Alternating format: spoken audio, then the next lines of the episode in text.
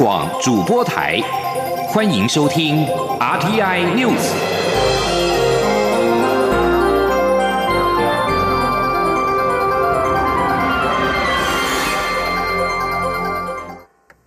各位好，我是主播王玉伟，欢迎收听这节央广主播台提供给您的 RTI News。今天是二零一八年十二月三十一号，新闻首先带您关注。跨太平洋伙伴全面进步协定 （CPTPP） 在三十号正式生效。行政院政务委员邓振中指出，对台湾的影响仍有待观察，应该不至于有立即的负面影响。他并且提到，我方的立场不变，就是希望能够加入 CPTPP。而第一轮成员国预计明年一月下旬召开部长级会议，如果能够确立新成员加入办法，我方就会依照程序提出申请。前天记者谢嘉欣的采访报道：跨太平洋伙伴全面进步协定 （CPTPP） 三十号生效，由澳洲、加拿大、日本、墨西哥、纽西兰、新加坡等六国优先上路。成员国间将取消对大多数产品的关税，这也确立第一轮共十一个成员国占全球 GDP 约百分之十三、超过五亿人口的新大型经济圈正式成型。我方包括行政院、经济部、外交部皆强调，仍会在第二轮谈判时争取加入。行政院政务委员邓振中三十号受访指出，CPTPP 抢在年底上路，是为了来年能够进入第二阶段降税，加速成员间的贸易自由化速度。但是因为各成员降税项目时程不同，还有企业需要时间应应，对我方的影响还有待观察。不过应不至于有立即且明确的冲击显现。至于我方何时提出申请，邓振中表示，有待 CPTPP 成员国召开部长级会议，确立新成员的入会办法。预计首次会议将在明年一月下旬召开。他说：“假如他们能够用这个新入会国的入会的程序，哈，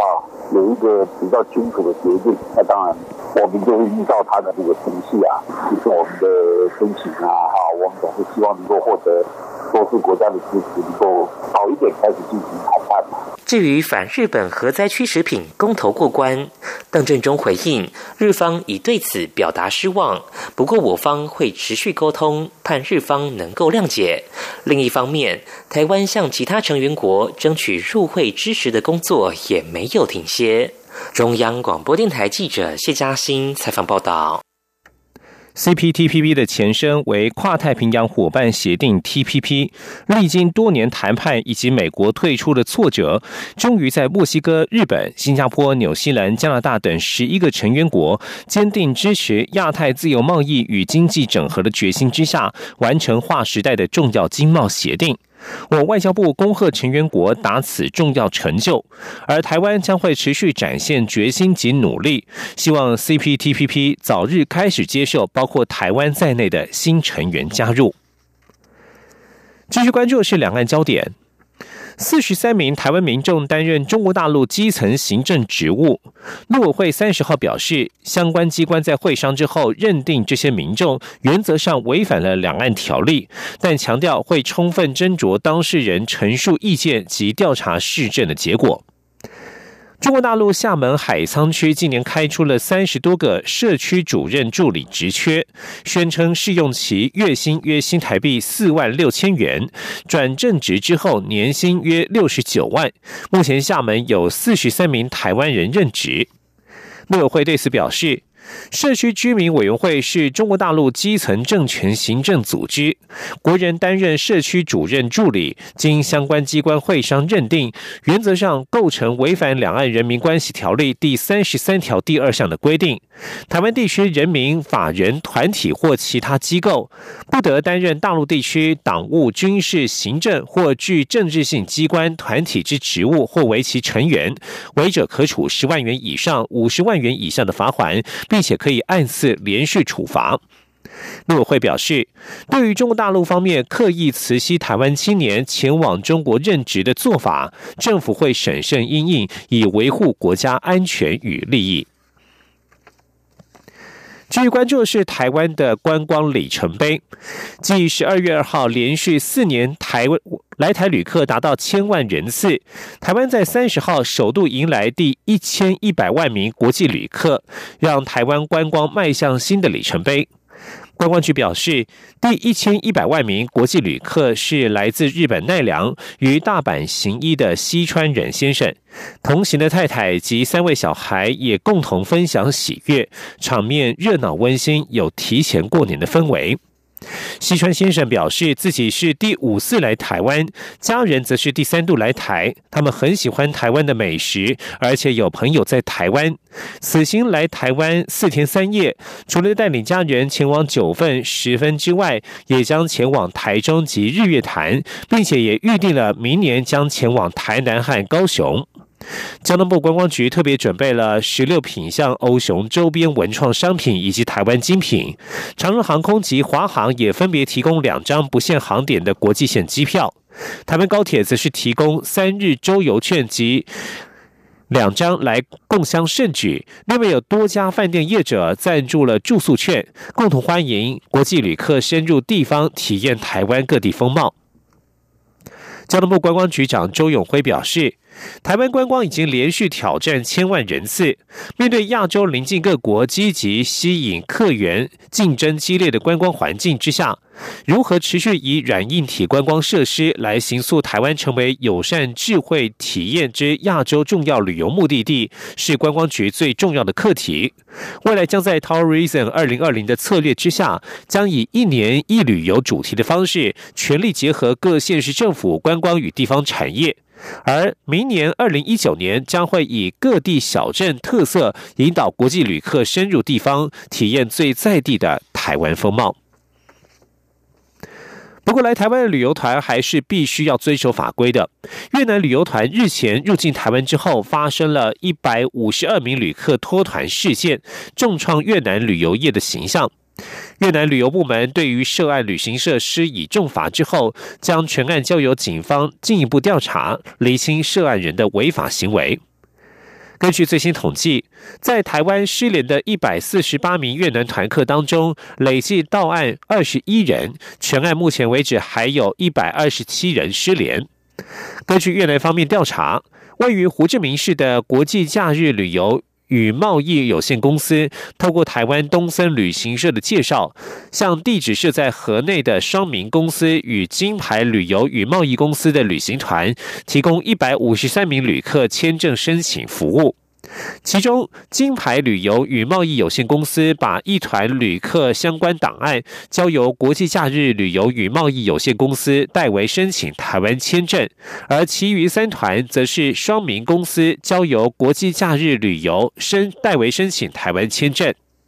越南前锋报新闻网站三十号报道，河内市旅游厅检查上述两家公司，并且加以重罚之后，全案已经交由当地警方依法调查，厘清涉案人士的违法行为，依照法律相关规定予以严办。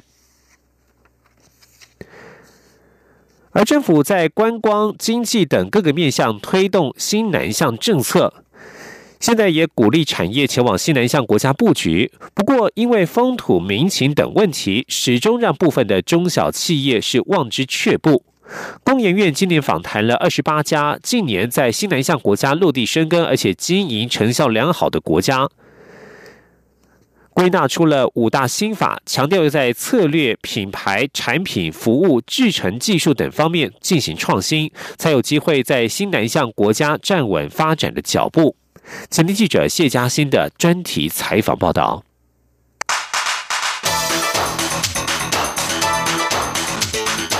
专题报道。自美中爆发贸易战以来，传统供应链思维受到挑战，在中国设厂台商纷纷思考撤出中国，也让政府新南向政策重新获得肯定，被认为推出时机刚刚好，可助厂商分散风险。然而，台湾资源有限，又面临全球积极耕耘新南向国家，台湾要与新南向国家产业合作，就必须以聚焦且细腻的方式进行。因此，经济部以三项政策工具推动双。双方产业合作。首先是鼓励双边技术研究单位做对接，由技术单位协助，让产业能有效了解法规、取得认证，减少自行探索的时间，并切入市场。另外，也考量我方产业优势以及这些新南向目标国需求，如有吻合者，也会透过官方、民间工协会等单位的资源及人脉，帮助产业迅速有效的找到优质合作伙伴。最后，则是号召台湾开发业者到当地开辟专区，让业者不用单打独斗。经济部长沈荣金说：“市政开发已经在印度西谷班加罗开发国际科技的一个园区，也在菲律宾、越南、缅甸等国也有台商开发的产业园区，业者可以透过工种取得台商园区的所有的。”资讯。不过，新南向十八国政经局势、法规、语言及风土民情迥异，即便事先做好功课，但对许多台湾中小企业而言，要前进新南向仍会有所担心。经济部委托工研院在今年访谈了二十八家近年在新南向国家站稳脚步的台商，出版专书，提供前人经验。工研院还归纳出台商成功的五大创新秘诀，就是要从策略、品牌、产品、服务、制成技术着手创新。像是巨纺公司重视布料研发，以机能布料笑傲全球，是全球最大的透湿防水布料代工厂。他们在二零一一年设立自有品牌，进军成衣市场。不但选择有纺织群聚效应的泰国作为国际化的第一步，并以并购策略，在二零一三年斥资新台币一亿元买下泰国两家成衣厂，借此缩短学习曲线，直接省去从无到有的建厂。步骤，同时在行销上，巨坊还采取体验行销，短短数年时间，已经让自有成衣品牌营收占比达到百分之十，算是跨出第一步。工研院产业科技国际策略发展所副所长张超群说。那他们讲跟我们讲一句话，我们很有感。他说他们常常很多客人来谈生意啊，可能谈的不是很好。当他们送一些样品呢给客户呢，客客户回去试穿以后啊，他们觉得说，哎，里面有这么好的东西，我就应该跟你合作。所以这种体验行销啊，可能是在这个数位时代，我想非常重要的。另外，在服务创新上，则可参考在越南成为第一品牌的空气压缩机大厂富盛。一九九七年登陆越南同奈省时，富盛先采产销分离模式，工厂与销售据点约有一个多小时的车程。但为了贴近客户，改将工厂跟销售点都设在同奈省。如今，在胡志明市、河内都有分公司，且通路遍布全越南。富盛还特别强调一项“八三一”政策，也就是八小时内回应客户，一个问题处理不超过三天，一次把问题解决，足以看见富盛对客户的重视。新南向经济迅速成长，全球早已将眼光瞄准至此。如今又遇美中贸易战，更加突出新南向国家供应链战略的重要性。而新南向产业链结要能够落实深化，除了政府与民间共同推动促成之外，业者如何考量自身优势，拟好正确策略也至关重要。中央广播电台记者谢嘉欣专题报道。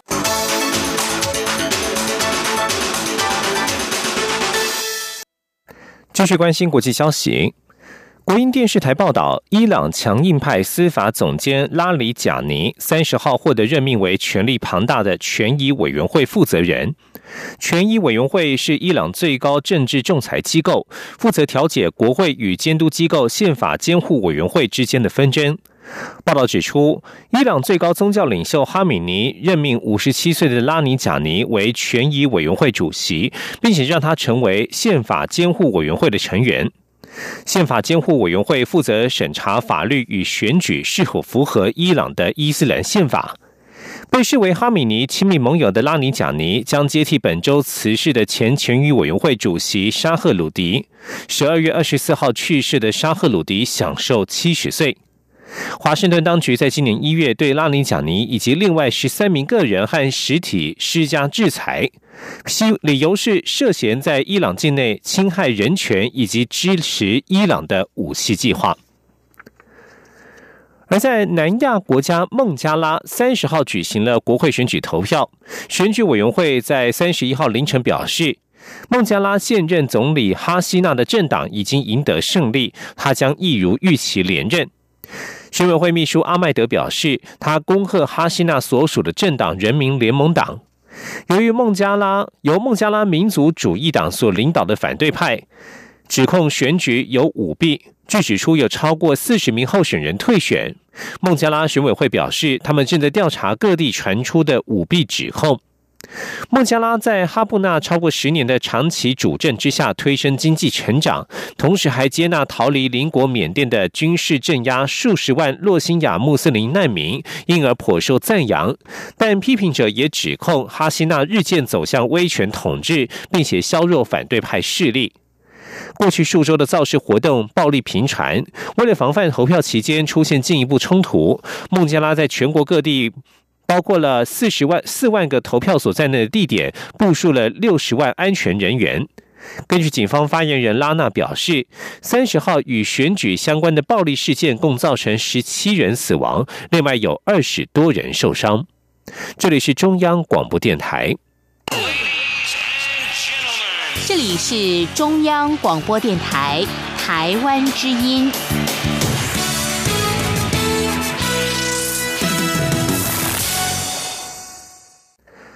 各位好，我是主播王玉伟，欢迎收继续收听新闻。今天十二月三十一号就是跨年夜，尽管天气又湿又冷，还是挡不住民众迎接新年的热情。全台湾从北到南都有热闹的跨年晚会，不仅邀请艺人开唱，还有烟火秀。基隆市还有全台唯一的传笛喷水秀，各县市透过不同的活动，各自展现精彩。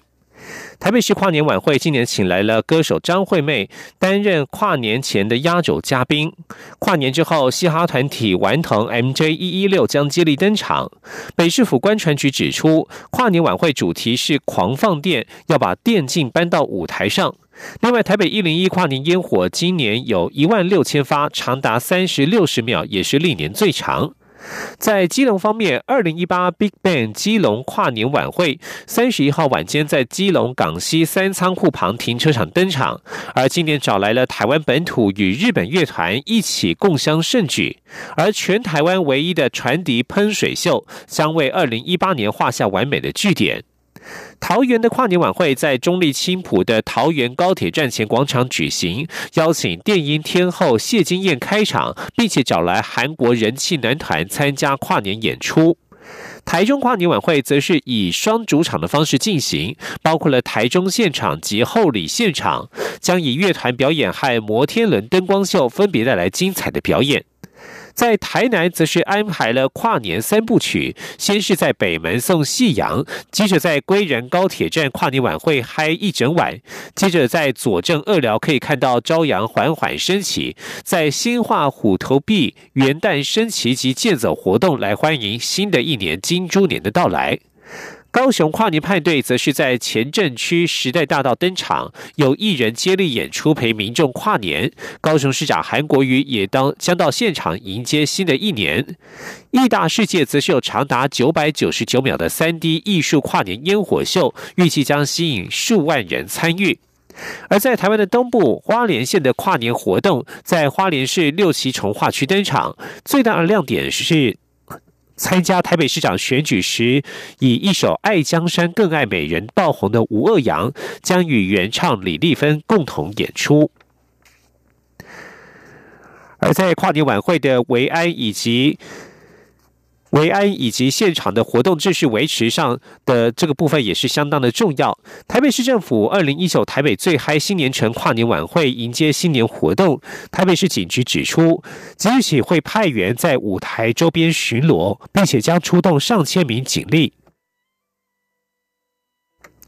而今在今天晚间的跨年活动呢，还有六只的侦报犬，要确保维安晚会的维安能够滴水不漏。警方特别强调，为了避免造成维安漏洞，呼吁民众不要携带任何形式的气球。另外，如果有未经申准使用的空拍机，警方也将以拦截器干扰飞行。请听记者谢嘉欣的采访报道。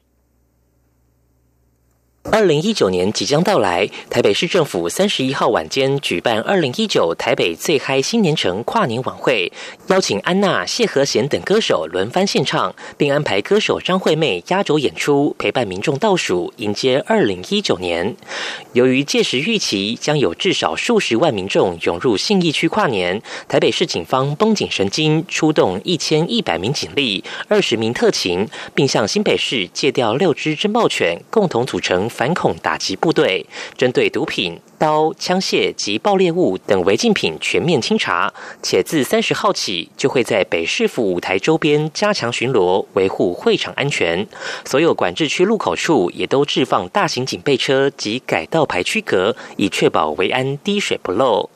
针对近年空拍机盛行，恐成维安死角，警方也特别呼吁民众不要在会场周边携带使用空拍机。如有经未申请者，警方也备妥反制措施。台北市警察局信义分局督察组组长许玉凡说：“这次也只有华视这个申请的单位有可以申准空拍机哦。那如果有民众带入空拍机，或是有心人士携带空拍机进来，那我们会运用这个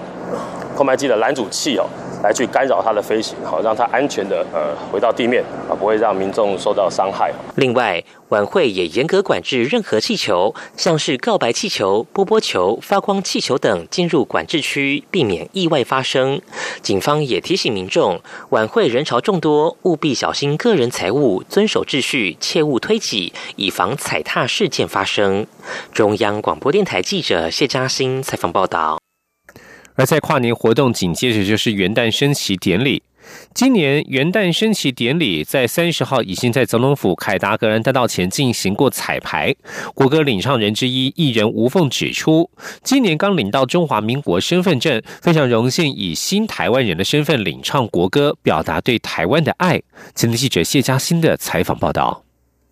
台北市建中乐旗队、北一女乐旗一队等表演团体，三十号下午在寒风细雨中，于总统府前凯达格兰大道为元旦升旗典礼彩排。此次典礼主办单位中华民国工业区厂商联合总会理事长秦家宏受访指出，今年准备了六千份国旗、一万张国旗纹身贴纸，希望吸引年轻人跨年结束后来到总统府前升旗凑热闹。特别的是，此次主办单位邀请五位来自世界的新台湾人领唱国歌，包括艺人吴凤、缅甸华侨杨万丽、中华男篮首位规划球员戴维斯、越南新著名陈玉水，曾获得医疗奉献奖的医师科比德等。吴凤指出，今年刚领到我国身份证，很荣幸能以新台湾人的身份领唱，表达对国家的爱。而因为国歌曲调比较慢一点，常常在家里练唱，他也因此发现国歌有助于舒缓小婴儿的情绪。他说。后来他开始哭的时候，我唱那个就是都放国歌，结果小女儿不哭。后来呢，呃，最近呢，老婆跟我说，如果小女儿哭的时候，我一定要放国歌给她听。在家里，如果你们有小 baby 的话，你们真的可以试试看，绝对是有用的，非常有用，真的有用。秦家红也提醒民众，参加元旦升旗典礼要注意保暖，并且留意不能携带雨伞及自拍棒。届时若有降雨，现场也准备了一万件雨。衣待命。中央广播电台记者谢嘉欣采访报道。继续关注的是能源议题。经济部拟大砍明年再生能源趸购费率，遭到太阳能产业齐声反弹。对于业者们提供各项明确数据，经济部预计明年一月底再进行召开审议会。前天记者谢嘉欣的专题采访报道。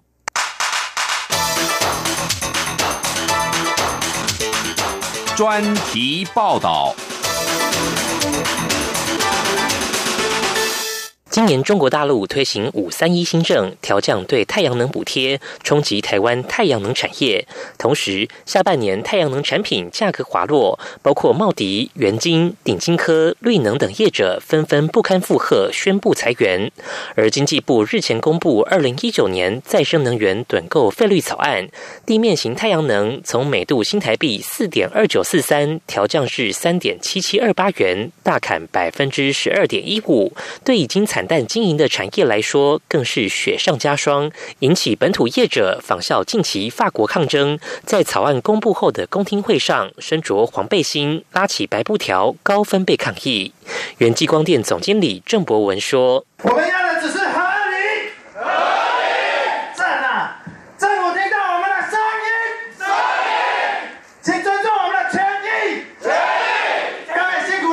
依照再生能源发展条例第九条机制，经济部委由研究智库从公开相关资料搜集太阳光电设置成本，提供给趸购费率审议委员会做公式推算，进而研定费率。公式中提出设置成本，不但自己是一项变因，同时还会影响到另一项变因——太阳能年运转维护费的计算，至关重要。然而，智库所做的成本推估研究却被太阳能业界抨击，在提出设置成本的估计和业界现况脱钩，差距高达两成到两成五。其中关键之一在于发票认定。原来经济部在短购费率定定上需要可靠证据，而发票白纸黑字是最有支撑力度的方式。但对业界来说，九成以上业者要向银行融资发包工程时，银行只会拨款二到六成，并开立这部分工程款的发票，并非全额，且也没有纳入其他费用，无法反映完整款项。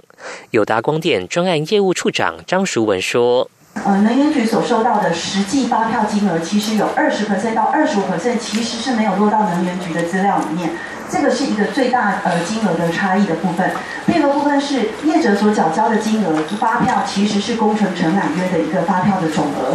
并没有含到台电的审查费、能源局的规费以及台电的现补费的这些费用。除了发票认定外，业界也列举了几项应该列入期初设置成本的项目，包括政府扩大推动太阳能技术服务业化后，光电业者增加了施作屋顶更新、防水工程等费用。政府标案更要求防水二十年保固，民间通常也会比照办理，相关成本也应该采纳。